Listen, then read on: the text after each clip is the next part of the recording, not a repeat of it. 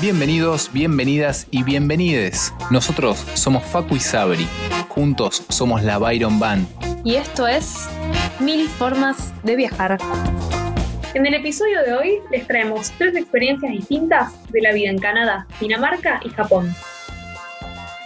Bueno, bienvenido Facu, volvemos a grabar. Volvemos a grabar después de una semanita de break. Fue un montón, igual. O sea, hicimos el break porque teníamos episodio doble, nos pareció que estaba bien. Vino bien porque estuvimos avanzando también bastante con nuestro proyecto de, la camioneta. Em, para los que no saben, estamos armando una camioneta para viajar por toda América apenas podamos. ¿Y qué hicimos esta semana? ¿Qué hicimos esta semana? Esta semana hicimos el techo, el recubrimiento interno del techo, eh, que a pesar de todos nuestros miedos, principalmente los míos, eh, porque me parecía que no iba a encajar en ningún lado, lo logramos con ayuda, pero lo logramos y quedó fabuloso. Y además para, para nosotros fue un punto de inflexión enorme, porque hemos por iniciado el proceso de armado y de dejar de desmantelar, dejar de desarmar, dejar de pintar y lijar y sacar y romper para empezar a armar y, volverlo una casa, finalmente. Totalmente, empieza a tener ese look cabaña que tanto queremos, ¿no? Ver la madera adentro ya es un montón, es un montón. Sí, empezar a tapar el aislante, viste, todas esas cosas. Realmente mm. creo que cuando arrancamos este proyecto pensábamos que en un mes la teníamos, en un mes hacemos, sí, en un mes la sacamos. Van seis meses desde que la compramos y recién ahora la empezamos ¿Más cuánto? ¿Dos meses de, búsqueda de la camioneta? Sí, sí, sí. Así que... Una vez que la encontramos, después de un par de semanas, si no un mes y pico, de lidiar con el dueño anterior. Eh, ni, así que hablemos del dueño anterior. Por favor, empezamos bien este podcast. Es, es, es, tema para un episodio entero, una temporada entera. Em, pero, pero sí, lo venimos, lo venimos pariendo pero va a ser un bebé hermoso, mecánico y hogareño que nos va a llevar a todos lados. Para... Y no solo eso, sí. No, solo quería decir que, si alguno está pensando en, hacerse una camioneta, armarla para viajar y qué sé yo, eh, no, no subestime tanto el proceso como nosotros lo hicimos, porque la verdad que es mucho más laborioso de, lo que parece en Instagram, en videos de timelapse. Así que, así que nada, hay mucho laburo, pero, pero todo llega eventualmente. Se puede, sí se puede. Sí se puede. Y no hace falta parirla tanto. Eh, y no solo eso, sino que también en, este, en, esta semanita de, vacación que nos tomamos, no sé si existe la palabra vacación en, singular, pero... A partir de ahora Vamos, existe. Eh, se, ha decretado que existe. En esta semana de vacación eh, fue el cumpleaños de acá de la, constructora. Es verdad. Así que feliz cumpleaños, Sabri. Muchas gracias. Felices 21. Felices 29 es un número más de, no sé, decir la edad, no decir la edad, no sé si hay tanto dilema, a mí no me molesta, em, pero sí, estuvo bueno también tomarse el recreíto para disfrutar de, mm. ese día y los, los siguientes y, poder avanzar con, con, otras cosas. Pero bueno, acá estamos de vuelta al ruido y ¿qué, qué trajimos hoy?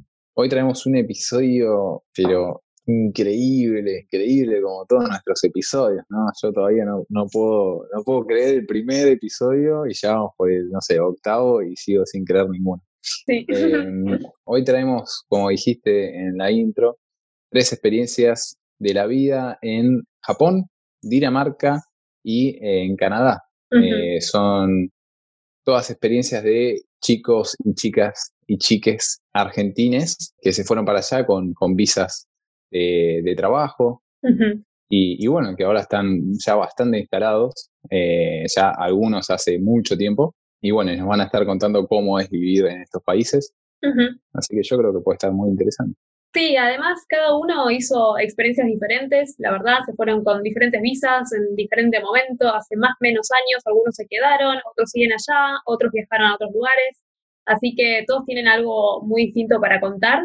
Y vamos a arrancar con una invitada eh, que vuelve, que retorna a, mis formas de viajar, que es una amiga del alma que amamos, Lugo, que estuvo en el episodio número 2. Para los que no lo escucharon, ella está viviendo en Japón en este momento, en Ishigaki, una isla paradisíaca hermosa de la que nos va a contar un poco. Eh, y en el episodio anterior hablamos de un millón de cosas, pero no ahondamos tanto en Japón. Así que ahora vamos a proceder a que ella nos cuente un poco cómo es la vida allá, cómo se puede em, llegar, cómo se puede trabajar y todo lo importante para quien le interese viajar con la Working Holiday a Japón. Así que le damos play. Le damos play. Buenos días, panes de La Paeron Band, más conocidos como Sabri y Facu, mis grandes amigos. Mi nombre es Lucía, estoy viviendo en Japón hace un poco más de un año y me vine con una Working Holiday Visa que hoy les voy a contar un poquito cómo es la movida. Antes de eso estuve en Nueva Zelanda y en Australia también haciendo Working Holiday, así que les voy a poder comparar un poco también con las otras experiencias. Eh, primero contarles un poco del proceso de aplicación de la visa de Japón. No es difícil, no es difícil para nada de hecho, eh, es bastante simple, la única parte difícil es ahorrar el dinero que piden que tenés que comprobar. ¿ok? Hay que, tenés que tener entre 18 y 30 años y tenés que comprobar que tenés por lo menos 2.000 dólares en tu cuenta, que tiene que estar a tu nombre, lo tenés que comprobar con un extracto bancario y en el caso de que no tengas pasajes ni de ida ni de vuelta, a esos dos mil dólares les tenés que sumar dos mil dólares más. O sea que si no tenés pasaje todavía y querés aplicar para la visa de Japón, tenés que comprobar que tenés cuatro mil dólares a tu nombre. Eh, y con eso y algunos papeles más que te puedes descargar en la página de la Embajada de Japón en Argentina, eh, básicamente ya estás. Obviamente sin antecedentes penales. Eh, con respecto a los papeles que te tenés que descargar, son el formulario, y también tenés que hacer un itinerario, una carta de motivación y un currículum. Todo con detalle onda japonés. O sea, eh, el itinerario no pueden poner, bueno, voy a ir el primer mes a recorrer eh, Kioto y después Tokio. No, es tipo del día tanto al día tanto voy a estar en Tokio y en Tokio voy a ver este y este, este templo eh, y después me voy a mover y acá voy a conseguir trabajo y así, ¿ok? Eso consejito para que no se lo rechacen que suele pasar. Así que lo cuanto más detallado, mejor y no van a tener ningún problema. Y con respecto a la carta de motivación, sean simplemente sinceros y honestos con qué es lo que los lleva a aplicar a la, a la visa de Japón y, eh, y también deberían estar bien. Yo pensé que iba a escribir un párrafo y terminé escribiendo dos hojas de nada, de lo que me interesaba de Japón. Puede ser desde el anime o desde el mundo de, de la tecnología, lo que sea que, los, que le llame la atención. En mi caso, me vine, me vine a seguir descubriendo culturas diferentes, que es lo que, lo que me apasiona. El proceso realmente es simple, ahora aumentaron los cupos, hay 400 cupos por año, se abren 100 cupos cada trimestre por, en el año y tampoco hay tanta gente que esté queriendo venir, así que no me estresaría tanto como por ahí estresan las de, las de Australia y Nueva Zelanda. Pero bueno, no piden nivel de japonés, ¿sí? No es necesario saber japonés para poder aplicar a la visa, pero bueno, sí ayuda obviamente una vez que llegas acá. Ahora voy a contar un poco sobre eso. En fin, me parece que el proceso de la visa es bastante simple. Una vez que te dan la visa, tenés tres meses para viajar a Japón, ¿ok? Y una vez que entras a Japón, son un, es un año que tenés de visado para que puedas trabajar acá. Así que siempre recomendaría aplicar por lo menos dos meses antes y si pueden bancar a comprar el pasaje a cuando les den la visa mejor, pero bueno, si tienen pasaje, también adjúntenlo con todos los documentos y escriban que ya tienen el pasaje comprado. Con respecto a qué es la vida acá, bueno, yo me vine sin saber absolutamente nada de japonés, medio kamikaze. No se los recomiendo. El japonés es un, idioma muy difícil, obvio, sobre todo la parte de lectura, que es imposible, básicamente, a menos que tengan años y años estudiando. No es tan complicado en la parte hablar. Yo ahora llevo un año desde marzo 2019 que estoy acá. Entiendo algo, no me puedo comunicar tanto, algunas palabras sueltas que facilitan la comunicación. Ellos no hablan inglés, el inglés es muy, muy malo, pero se puede, se puede. O sea, yo recomiendo si tienen la oportunidad de hacerse unas clasecitas de japonés básicas, eh, de direcciones, eh, qué sé yo, saludos, ese tipo de cosas sirven. ¿Cómo es la movida de conseguir trabajo acá? Hay páginas como en todos lados, está Craigslist, está gaijinpot.com, o sea, y están los grupos de Facebook. Los grupos de Facebook son una masa para conseguir trabajo porque todo el mundo se va como recomendando eh, y hay personas que van poniendo eh, distintos puestos. Así que conseguir trabajo, ver dónde hay trabajo no es la parte difícil, la parte difícil es que te contraten sin japonés. Lo más normal, lo más probable es que se terminen haciendo trabajos que no lo requieran como de limpieza, dishwashing, eh, Si tenés suerte en un restaurante de camarero o camarera, eh, no se puede trabajar en bares, ¿sí? no se puede trabajar en ningún local nocturno, por así decirlo, eh, para los que tienen Working Holiday, así que sí, eso se complica por ese lado. Pero bueno, se puede trabajar en fábricas, se puede trabajar en, en granjas. Si quieren la experiencia Working Holiday en la que están dispuestos a hacer absolutamente todo, se puede, hay trabajo, ¿ok? Si quieren venir ya con algo un poquito más específico, entonces tómense el tiempo de aprender japonés básico, aunque sea que ya suma en el currículum. ¿Ok? Los japos son mucho de ver currículum y realmente eh, son muy académicos, como que la labia no suma tanto como los papeles acá en Japón. Es la impresión que tengo yo. ¿Ok? En este momento estoy trabajando en recursos humanos para un resort. Eh, y bueno, y sí importa, mi jefe que es japonés siempre mira todo el currículum para asegurarse de que haya, de que haya un background en el puesto que estamos buscando. ¿Qué onda con ahorrar dinero en Japón? No es tanto como, no puedes ahorrar tanto como en Australia o en Nueva Zelanda. El nivel de vida es caro, es caro, la verdad que Japón es caro. El salario por hora mínimo o normal son entre 9 y 10 dólares por hora. Y los alquileres, por ejemplo, un alquiler en Tokio te va a salir entre 40 mil y 60 mil, quizás más, quizás menos, eh, depende de dónde, bueno, como en todos lados, ¿no? Pero en las ciudades grandes los alquileres son más caros. Eh, y también el transporte, la comida, todo es, es, bastante salado. Pero bueno, si lo haces bien, puedes ahorrar unos entre 800 y 1000 dólares por mes, trabajando mucho, trabajando mucho, eh, se puede llegar a ahorrar. O bueno, hay opciones, por ejemplo, hay opciones de hacer working work away en hostels, eso existe igual que en Nueva Zelanda y Australia. Entonces, yo, por ejemplo, cuando vivía en Tokio, eh, trabajaba en el hostel para en limpieza y después a la tarde me iba a trabajar, entonces no pagaba el alojamiento eh, y, y tenía un trabajo pago y con eso podía ahorrar un dinero también. Entonces, eso. Sí considerar que Japón no, es una cultura muy, muy diferente a nosotros, realmente es, es, es increíble, por un lado, siempre son amables, siempre te van a ayudar, siempre están súper predispuestos, digamos, pero si una vez que llegas acá, empezás a ver un otro, todo otro lado japonés, que es, bueno, en mi caso a mí me resulta súper interesante. No es lo mismo que Australia en el sentido de que no hay tanta fiesta, tanta onda chill out como, como en Australia o Nueva Zelanda, que es como más hipón, por así decirlo. Pero bueno, hay todo otro mundo para descubrir. Hay todo otro mundo para descubrir donde, donde vas a aprender cosas que en tu vida se te pasaron por la cabeza de, de que sean posibles. A mí me parece una experiencia increíble. Tuve la suerte de que me sponsoré una empresa y poder pasar a una visa de trabajo en la cual decidí quedarme un año más. Y estoy viviendo en la isla de Ishigaki. Ishigaki es una isla al sur, sur, sur, en la prefectura de Okinawa. Es una isla paradisíaca, no hay mucha gente, o sea, es montaña, campo, playa. Eh, pero bueno, ese es el estilo de vida que a mí me gusta, pero hay para todos, porque tenés el norte de Japón, son las islas eh, de montaña, entonces se puede venir a hacer eh, para trabajar de instructor de esquí o snowboard, hay un montón de laburo eh, durante el invierno, los meses de invierno, que es diciembre, digamos, es nuestro, nuestro verano en Argentina, es el invierno de acá.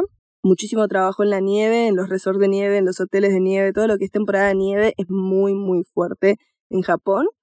Y después obviamente tenés las ciudades clásicas como Tokio, Osaka, Kyoto, eh, donde bueno, hay trabajo porque hay un montón de gente, hay un montón de turismo, así que ahí siempre algo se encuentra. Y si después, si te interesa más vivir en más como campo o pueblitos más chicos, realmente hay opciones para absolutamente todo. Todo, todo, todo. Eh, la gente intenta ayudarte siempre. Y bueno, y si te interesa el buceo, la playa, el surf y, conocer la cultura más de, de Japón, te venís a Okinawa, me mandas un mensajito, arroba hola Lugo en Instagram, hola de hola y chao Lugo de Lucía González, el UGO, y te cuento todo sobre, sobre el estilo de vida de Okinawa, que está buenísimo. Yo por mí no me muevo por un par de años, eh, Así que realmente tienen todas esas opciones. Tokio es, perdón, el Japón no es solamente Tokio, ni es ciudades grandes y ruido y gente. Eh, tenés eso si te gusta, pero si no también puedes tener unos estilos de vida súper, súper diferentes y copados en el país del oriente, del sol naciente, como le dicen ellos.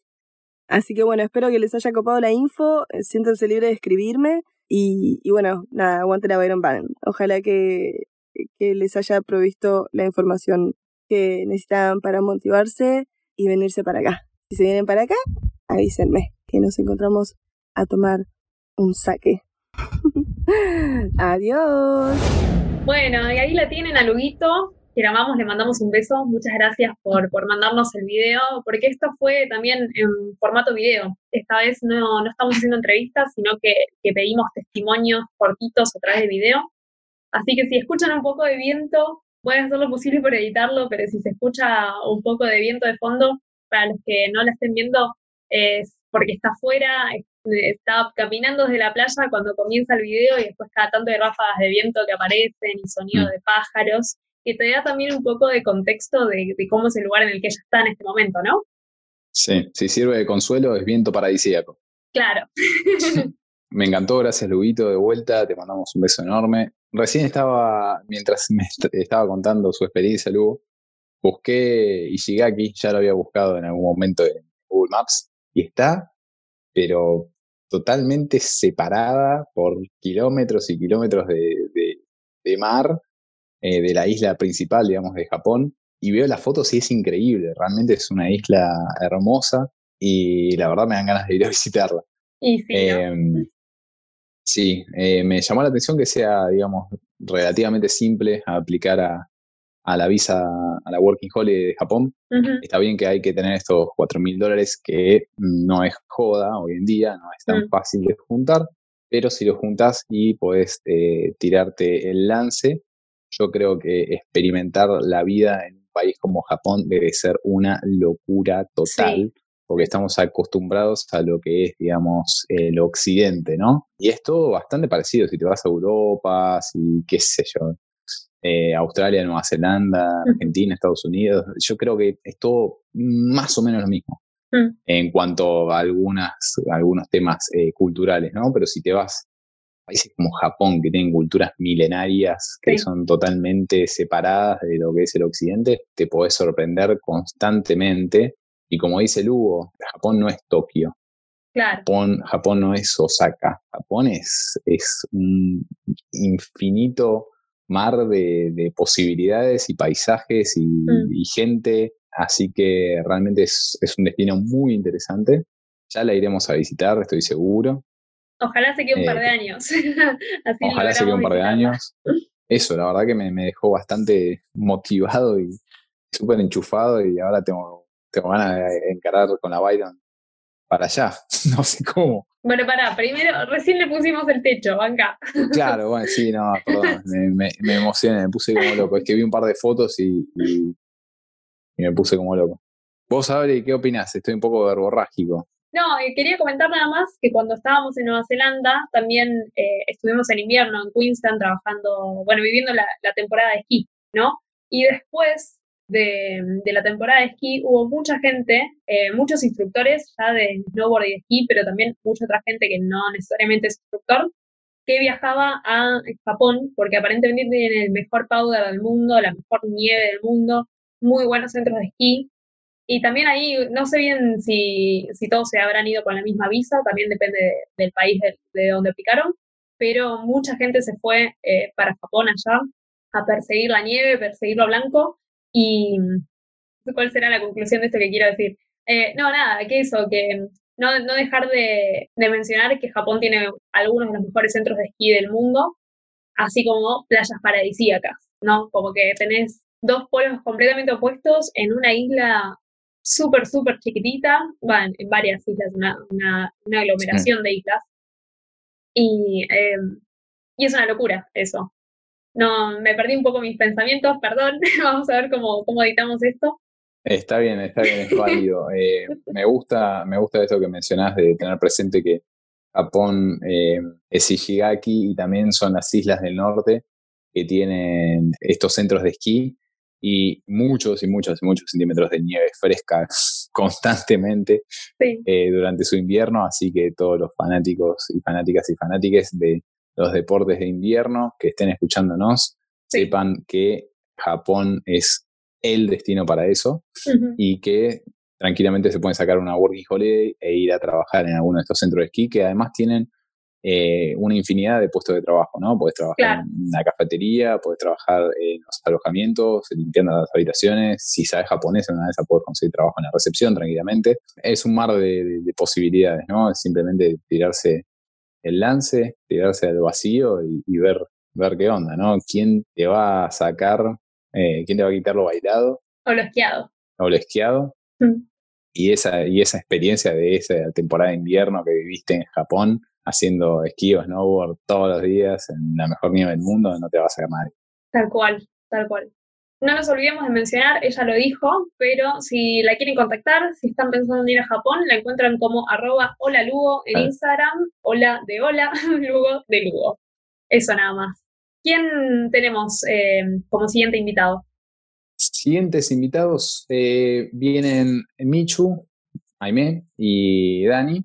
Eh, que son una pareja amiga. Eh, Michu me, fue la que me dio el empujoncito clave para hacer mi viaje a Australia. Así que muchísimas gracias, Michu, por eso, por siempre agradecido.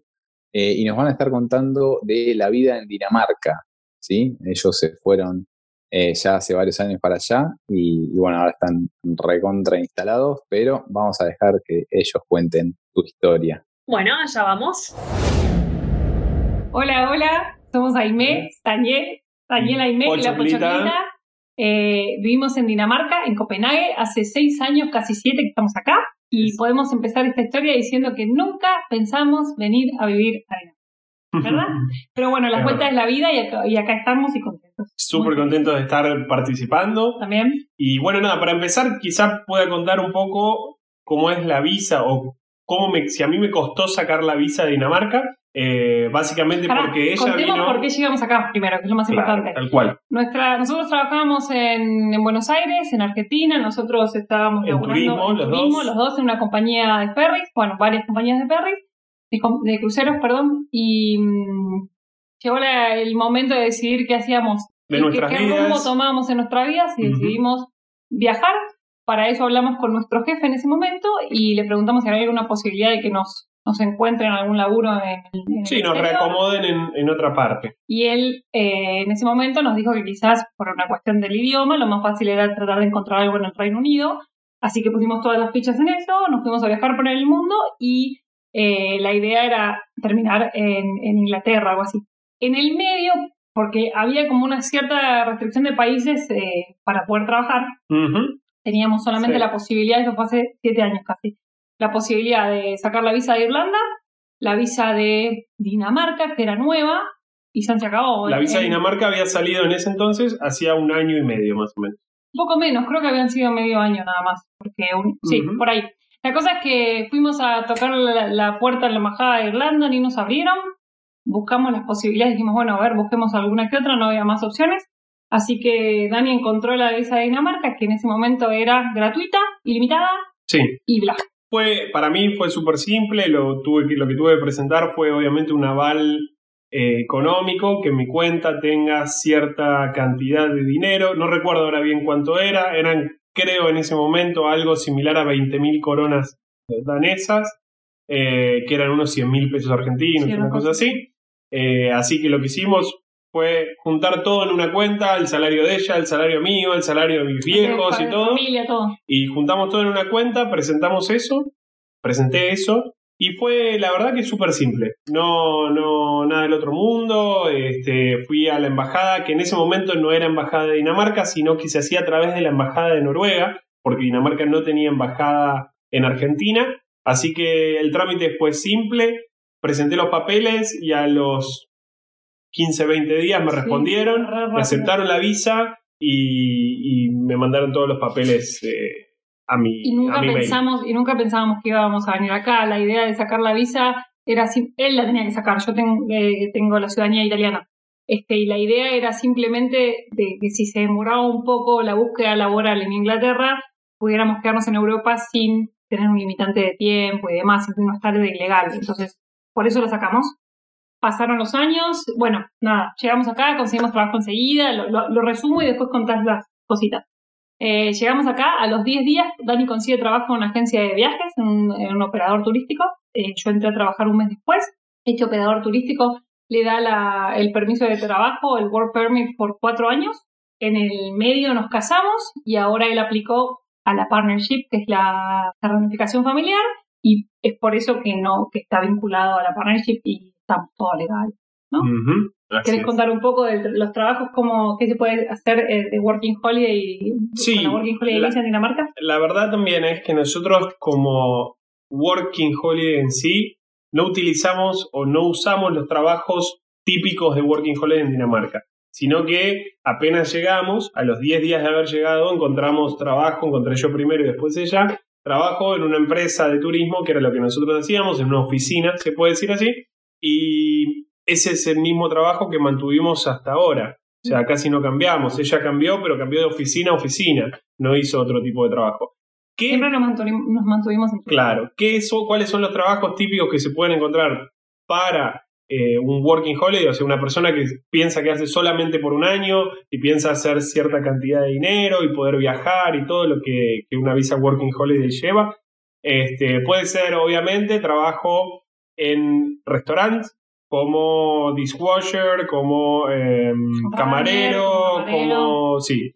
Después hay algunos warehouse, este, algunos depósitos en donde se puede trabajar, generalmente también se paga por hora y todo. Eh, son turnos de 4, 5, 6 horas y hay varios warehouse de diferentes marcas, de diferentes cosas. Algunos que requieren más trabajo eh, o más esfuerzo físico, otros que requieren menos esfuerzo físico, así que hay de todo un poco. Sí. Otra de las cosas que se puede hacer, que se podía hacer hasta ahora, la verdad, no sé cómo será en, este momento, es hacer eh, delivery de, comidas.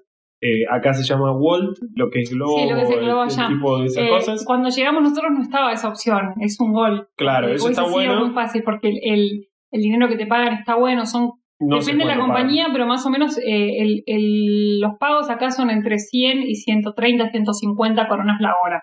Creo que Walt estaba pagando 130, te dan un montón de horas y vos tipo a medida que vas haciendo más viajes vas sumando puntos, una cosa así, entonces eso está bueno, hay un montón, ahora como que todos los argentinos que vamos viendo, vamos conociendo, casi todos están trabajando en Walt, o están trabajando de runner o de camareros, y lo importante a destacar es que si bien el idioma oficial de Dinamarca es el danés, eh, todo el mundo que habla inglés. habla inglés y sobre todo en la capital. Entonces, y la mayoría de los de, de, nosotros que venimos para hacer la experiencia con la Working Holiday nos quedamos en Copenhague. Entonces es muy fácil encontrar un trabajo acá porque no te demanda que hables danés.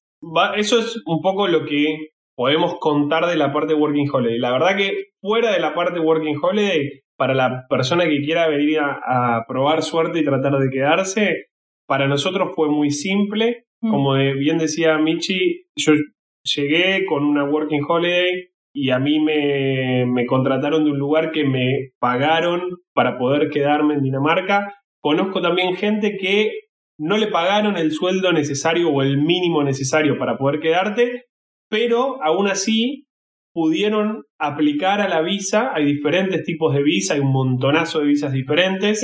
Este, qué sé yo, hay una que se llama Pay Limit, eh, hay otra que se llama Green Card, hay otra que es por eh, si tenés algún... La carrera que tengas, sí, si tenés alguna carrera especial y todo.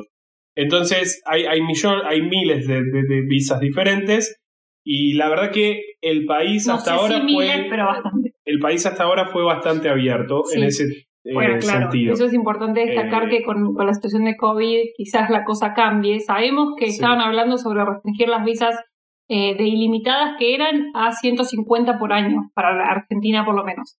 Esto se habló el año pasado, eh, no sabemos en qué estado están, pero eso decían. Y también eh, imagino que van a ser mucho más estrictos con, con el ingreso de extranjeros en general, porque la situación no está de lo mejor como bueno, para, mundo. Para ir cerrando, porque nos quedan dos minutos nada más. No pasa nada, y los chicos lo cortan este, después. Bueno, podemos hablar un poquito de cómo es la vida, o sea, cómo es la vida, pero ojo, esto siempre diciéndolo, para los que nos salimos un poco de la Working Holiday, porque yo no puedo hablar hoy de Working Holiday a seis años de haber llegado, porque No, obviamente es ¿puedes muy diferente. cómo es la vida en Dinamarca? ¿Cómo La vida para nosotros, o sea, es una vida estando dentro del sistema financiero y otra vida estando fuera del sistema financiero. Cuando estás dentro del sistema financiero y tenés un sueldo fijo al mes y todo, es muy simple vivir el- en el supermercado y va- borro, voy de vuelta. Cuando tenés, cuando te- estás dentro del, del sistema financiero, es muy simple vivir.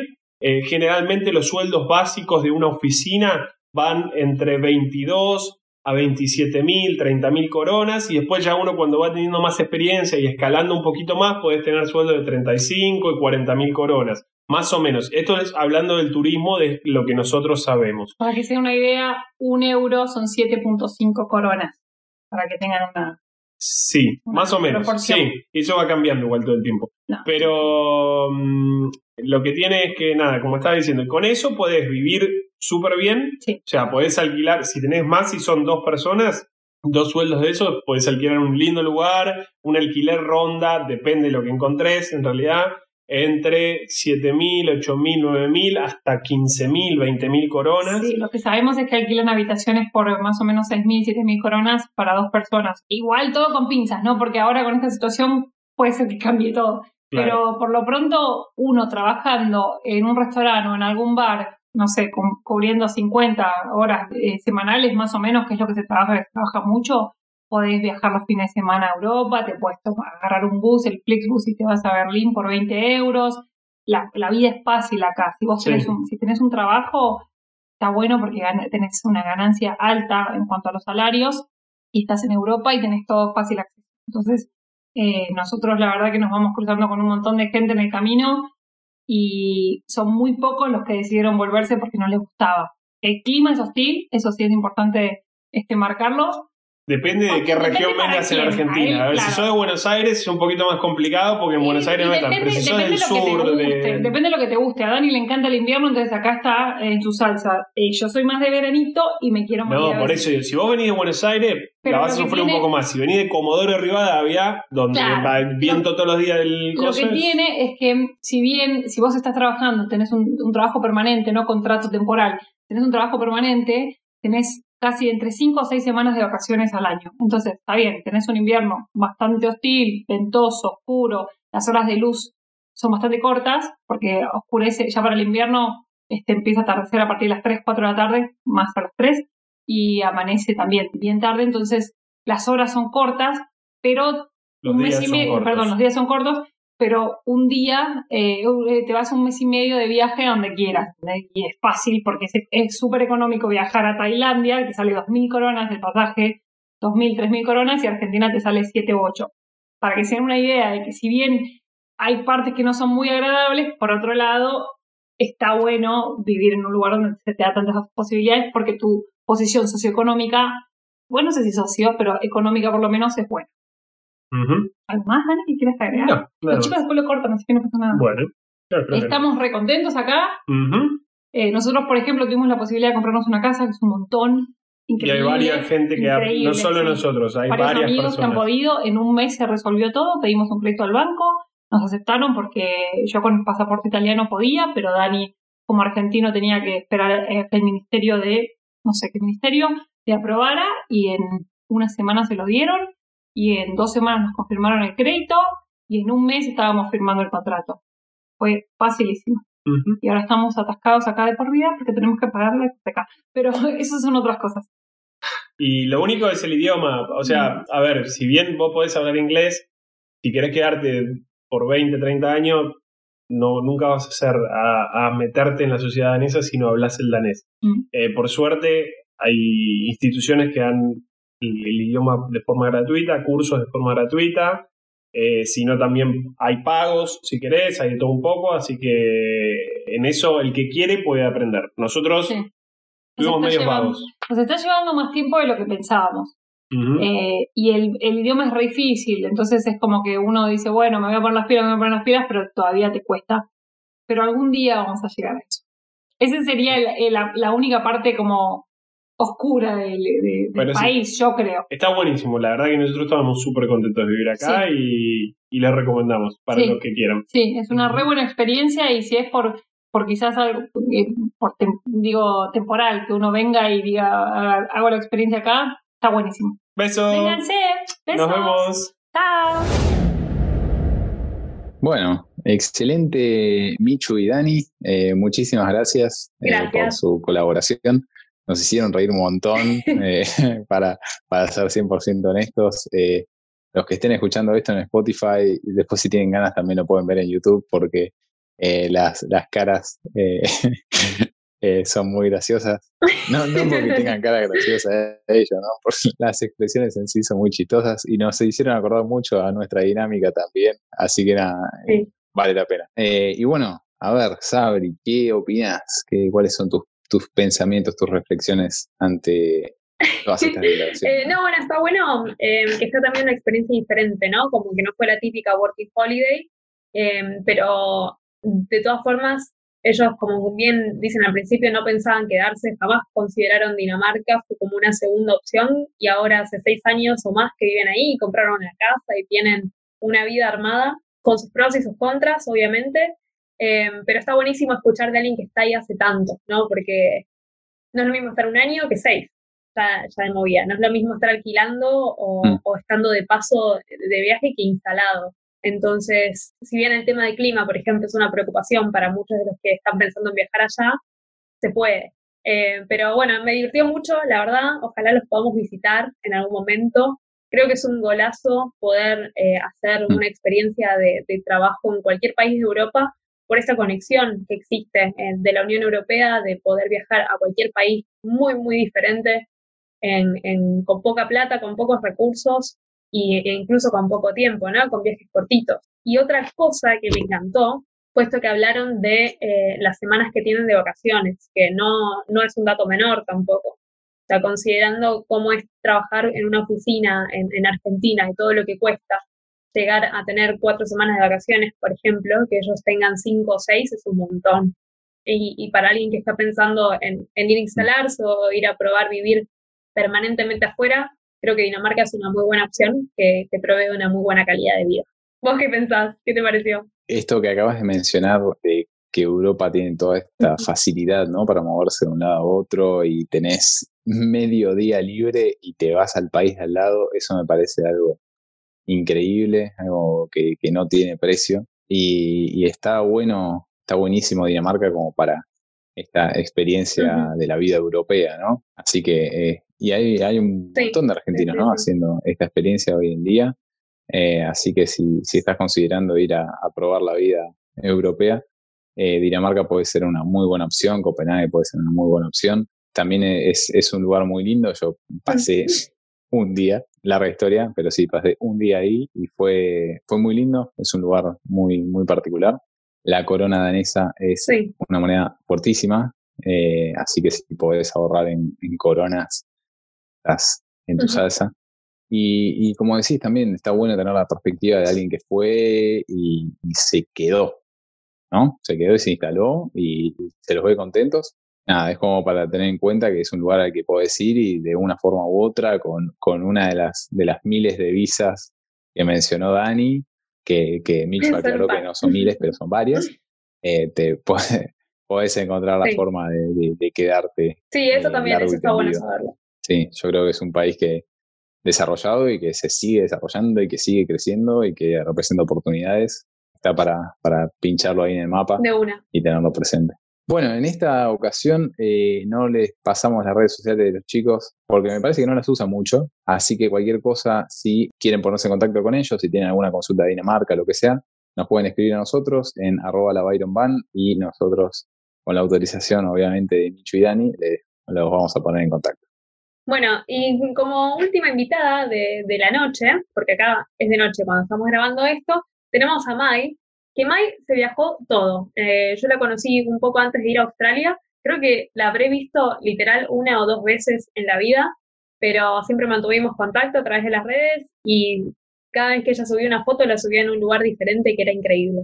Y sus fotos de Canadá son lo que me hicieron eh, querer escribirle y que nos cuente un poco sobre la vida allá. Así que sin más preámbulos, vamos con el último, el último testimonio. Hola, mi nombre es Mayra Cerebriani y bueno, yo estuve viajando durante cinco años con diferentes Working Holiday y la última Working Holiday que hice fue a Canadá eh, durante el 2018 y estuve más o menos 7-8 meses viviendo ahí. Bueno, con respecto a qué tan difícil fue sacar la visa, eh, bueno, ya de por sí yo lo hice con pasaporte polaco. Eh, no hay Working Holiday para argentinos, sí hay para chilenos, que de hecho ahí me, me conocí con un montón de chilenos y básicamente mi grupo de amigos eran todos chilenos. Bueno, también había gente de otras partes, pero bueno, había muchos, muchos chilenos y mexicanos. ¿Qué tan difícil fue sacar la visa? No, no fue tan difícil, la verdad. No sé si es porque justamente no hay tantos polacos que van a hacer la Working Holiday a Canadá, pero sí sé de chilenos o, de franceses que trataron muchas veces de aplicar a la Working Holiday y no se la daban, eh, como pasa en, Nueva Zelanda, que, bueno, la gente tiene que aplicar varios años porque no sale sorteada de alguna manera. Eh, ahí se basa en un sorteo. Así que, bueno, uno aplica y si sale sorteado, le, dan, digamos, el, espacio para tener la visa. Si es que uno completa diferentes pautas, eh, bueno, tenés que ir al médico, te tienen que hacer un montón de análisis. En ese sentido, sí, puede ser que sea un poco, no es tan sencilla la visa, pero bueno, hay otras visas como la de, Australia que es bastante más eh, difícil y rigurosa. Con respecto a conseguir trabajo, me fue fácil en algunos lugares, como me había pasado en otros países como Australia o Nueva Zelanda, me pareció más fácil conseguir trabajo en pueblos y no tanto en las ciudades más importantes. Yo empecé la Working Holiday en Toronto y encima en invierno. Yo llegué en febrero, así que estaba todo bastante muerto en ese momento. Eh, y la verdad es que ahí sí no, no, no pude conseguir un trabajo. Así que bueno, decidí irme para el lado de Banff, que es eh, como un pueblo muy, muy turístico que está eh, en medio de las montañas. Y la verdad que súper bien, ahí conseguí de toque y hay como varios eh, lugares que buscan a mochileros para trabajar. Y estuvo bueno porque, bueno, ahí en esos pueblos te dan alojamiento junto con el trabajo generalmente y el alojamiento te lo dejan muy barato y es un buen alojamiento. Em, ahí estaba, el costo de vida no era caro porque justamente pagábamos un alojamiento cada uno 9 dólares por día, una cosa así, y te incluía un desayuno buffet que era del hotel, así que eso estaba buenísimo y, bueno, la verdad es que en ese sentido no, no me pareció tan caro el costo de vida, pero em, tampoco es barato el costo de vida en Canadá. El sueldo es más o menos, el mínimo no me acuerdo cómo, cuánto es, pero yo ganaba alrededor de 15 dólares canadienses por hora, que no es mucho si comparamos con Nueva Zelanda o Australia, pero la verdad es que se puede ahorrar bien porque justamente hay que buscar lugares así eh, que tengan alojamiento muy barato y de esa forma se puede ahorrar. Más o menos yo ahorraba por mes algo de 1.600 dólares ganaba y bueno, ponerle que ahorraba, eh, no sé, 1.200, 1.300 o un poco más. Eh, así que bueno, está bastante bien, la verdad. Obviamente que depende del estilo de vida que tengas, ¿no? O sea, si salís todas las noches, hay mucho no había para salir porque era un pueblo, justamente eso es lo bueno de vivir en los pueblos, que tampoco tenés tanto, tantos lugares para gastar la plata, ¿no? O tampoco hay mucho entretenimiento como para gastar la plata, entonces si quieres ahorrar me parece que es la mejor opción irte a, lugares más chicos. Em, yo sí viajé, estuve viajando cuando estuve en Toronto, viajé por Quebec y Montreal y ahí, bueno, alquilé una habitación por Airbnb, que como era fuera de temporada no era tan caro. Em, alrededor de 20 o 25 dólares por noche para dos personas y alquilamos un auto que tampoco había sido muy caro. Eh, fue una buena forma de viajar. Ahí también existe algo que se llama relocation, que es eh, las empresas que tienen, que alquilan casas rodantes, eh, te dan casi gratis una casa rodante para que la lleves de punto A a punto B del país y, bueno, ahí también habían bastantes opciones eh, para hacer eso, pero bueno, no, no, lo hicimos porque justo era invierno y bueno, como que ahí el invierno es crudo. Eh, y después también estuve viajando por la zona de Vancouver y la isla de Vancouver que está ahí enfrente y ahí es bastante más caro, la verdad. Em, no sé si es porque ya la temporada era casi verano o qué, pero ahí fue muy caro, Vancouver es muy caro. Y después la isla de Vancouver es un poco más barato. Pero bueno, digamos, tal vez si vos te compras una van, podés hacerlo un poco más barato. Eh, nosotros viajamos alquilando un auto y, nos quedamos en Airbnb porque viajamos poco tiempo ahí. Pero bueno, hay diferentes maneras con las cuales se puede viajar un poco más económicamente. Y la verdad que me re gustó.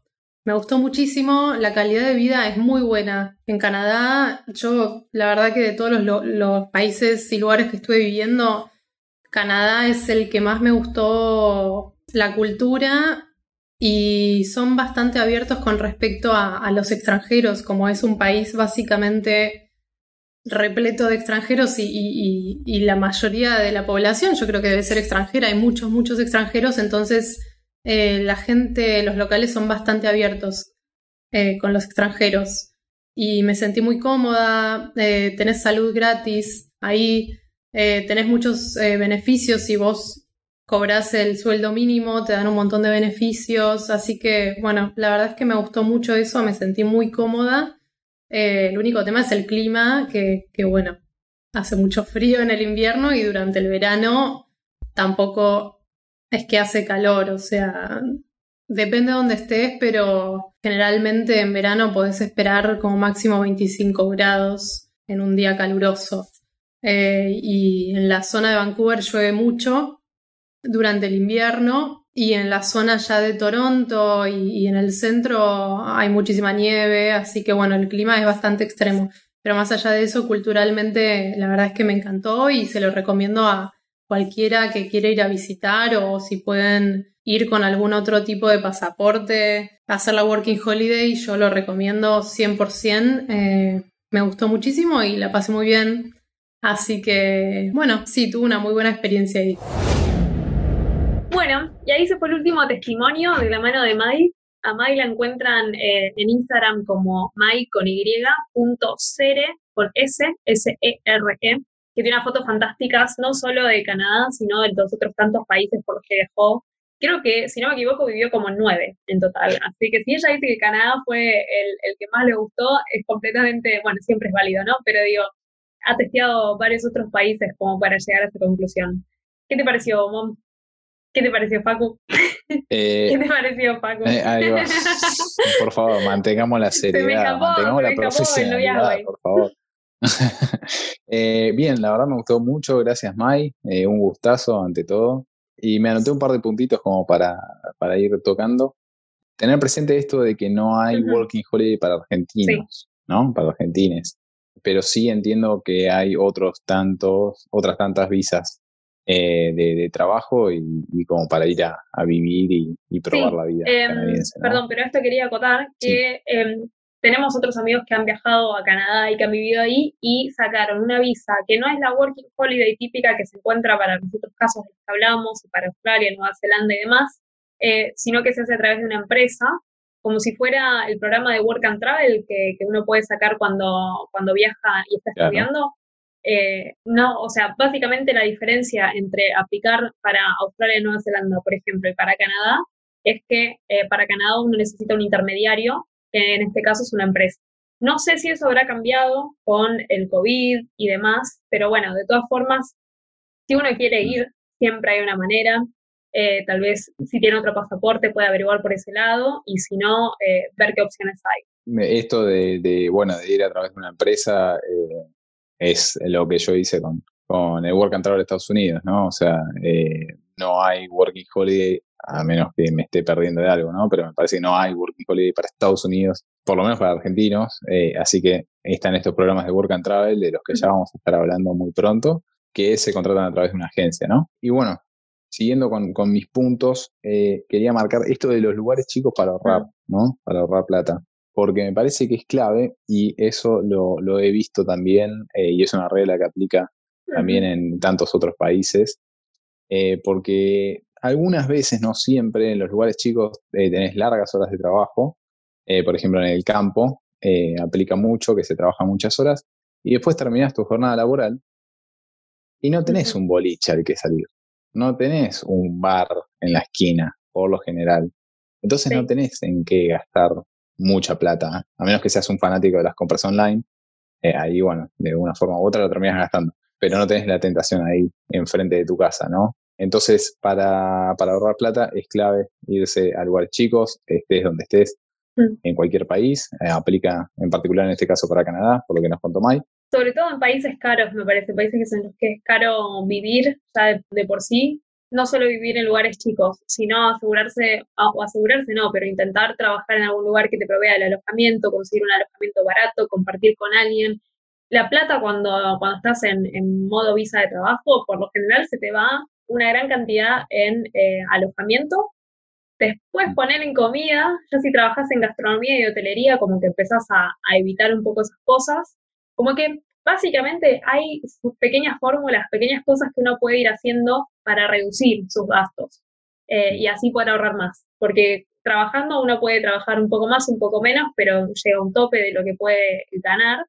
Y el tema está eh, en poder reducir también los gastos, que es fundamental, que era lo que contaba Mike con su alojamiento. Ya tener el desayuno incluido, que es un montón, y un alojamiento barato, y además estar en un pueblo donde no podía salir mucho, que no había mucho para hacer, la verdad que eso le, levanta un montón la capacidad de ahorro y capaz en tres, cuatro meses puedes ahorrar lo que en otro lugar tardaría seis o siete, o bueno, y en Argentina ni te cuento.